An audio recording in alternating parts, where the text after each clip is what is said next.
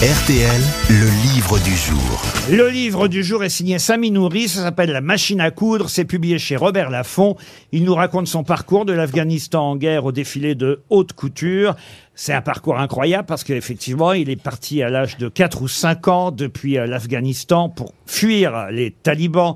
Il est passé par l'Iran, les montagnes iraniennes à pied euh, qu'il a fallu traverser euh, jusqu'en Turquie, puis de Turquie ses parents l'ont mis dans un avion pour qu'il soit le premier à arriver en France tout seul avec un passeur, un passeur qu'il abandonne ensuite à la gare de Tours. Tout ça est raconté dans ce livre magnifique qui s'appelle La machine à coudre. On aura Sami Nouri au téléphone dans un instant. Mais d'abord une petite question quand même, parce que pour arriver aujourd'hui à être euh, un grand couturier, un grand styliste, ce jeune réfugié afghan au départ est allé en stage dans plusieurs maisons de couture. Chez Jean-Paul Gaultier par exemple, mais quelle est la première maison de couture où il est allé? Euh, Cardin Dior, Cardin Dior, Gardin, non. Dior, non plus. Saint-Laurent Saint-Laurent, non. C'est un grand couturier C'est un, un, un couturier français Un couturier français. Alors, Alaya Ah, comment vous dites Alaya Ah, Non, Alaya, non. Lacroix Balmain La, Lacroix, non. Balmain, non. Balenciaga Balenciaga, non. Il est espagnol. Galliano Galliano, bonne réponse de Stevie Boulet. C'est John Galliano. Sami Nouri, bonjour. Oui, bonjour. Alors j'ai été, euh, je dois dire, très ému par euh, votre histoire que je ne connaissais pas bien. J'avais pas eu la chance de vous voir dans l'émission de Thierry Ardisson à l'époque où vous l'avez faite, parce que euh, vous racontez ça aussi. hein. D'ailleurs que grâce à cette émission, il y a eu euh, des répercussions aussi dans votre vie professionnelle, n'est-ce pas? Oui, oui, oui. Qu'est-ce qui s'était passé après l'émission euh, d'Ardisson à l'époque?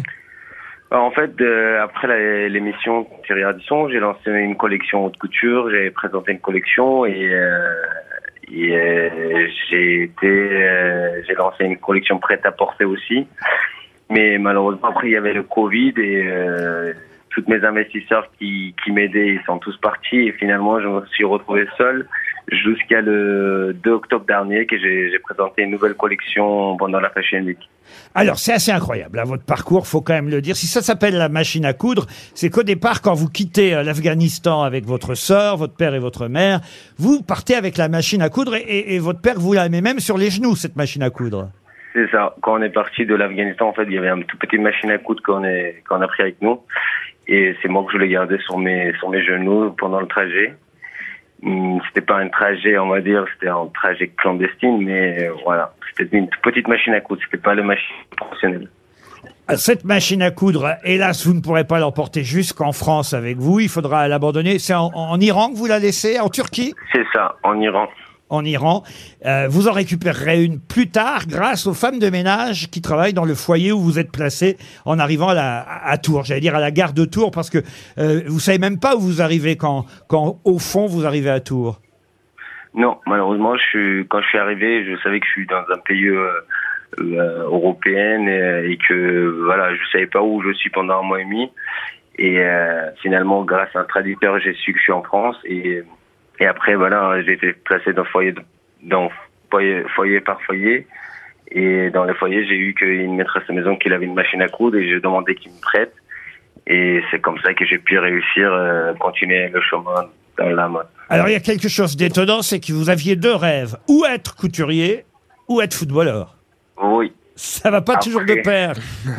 C'est ça, mais bon, euh, je pense que le métier que j'avais fait depuis que je suis petit et le, le, le- mon père qui m'a appris ce, ce métier, je pense que c'est le destin qui a fait que je continue ce, métier.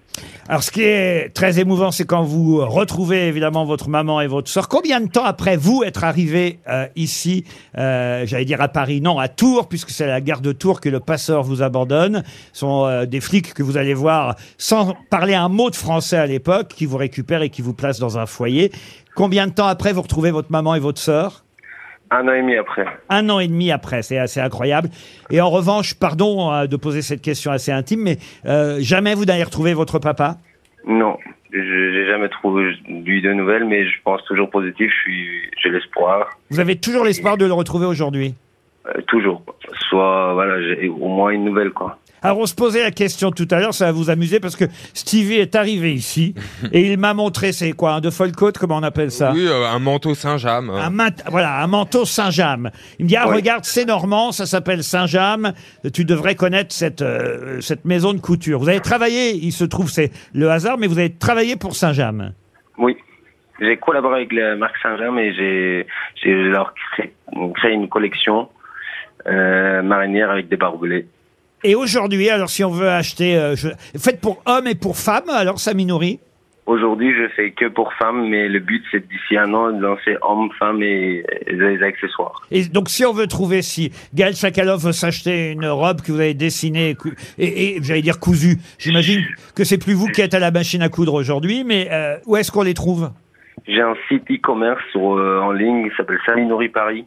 Et vous pouvez euh, y aller voir. euh, prêt à porter, on peut l'acheter euh, direct, mais la haute couture, on peut prendre une- un rendez-vous et, et vous venez me voir et je prends, je fais tout ce qu'il fallait faire.